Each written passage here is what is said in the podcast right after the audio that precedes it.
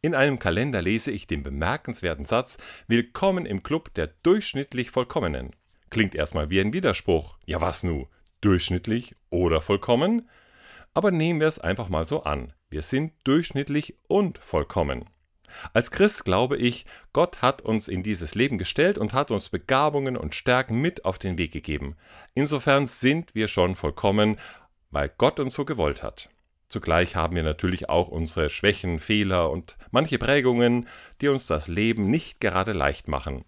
Aber auch Menschen, die in bestimmten Bereichen besser sind oder mehr können als wir, sind nicht perfekt.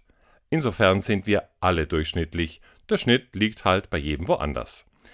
Wenn ich mir das klar mache, dann darf ich freundlich auf mich selbst schauen und vor allem liebevoll, so wie Gott mich anschaut. So schau dich heute doch einmal mit einem solchen Blick selbst an. Lächle dir selbst im Spiegel zu, am besten jetzt gleich.